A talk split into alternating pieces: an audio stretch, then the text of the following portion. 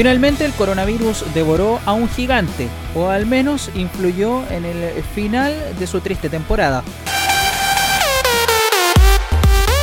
El Deportivo La Coruña cayó a la segunda vez del fútbol español, la tercera división después de 39 años en el fútbol profesional.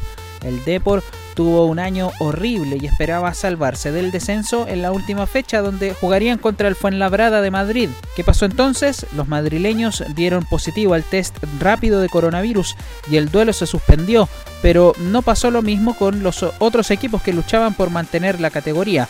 Los triunfos de Albacete y Lugo hicieron descender al otrora Super Depor, el que ganó la primera liga española de este siglo dos Copas del Rey y tres Supercopas españolas. Songo, Manuel Pablo, Romero, Naivet, Mauro Silva, Macay, Yalmiña, Fran, Víctor Donati, Jokanovic.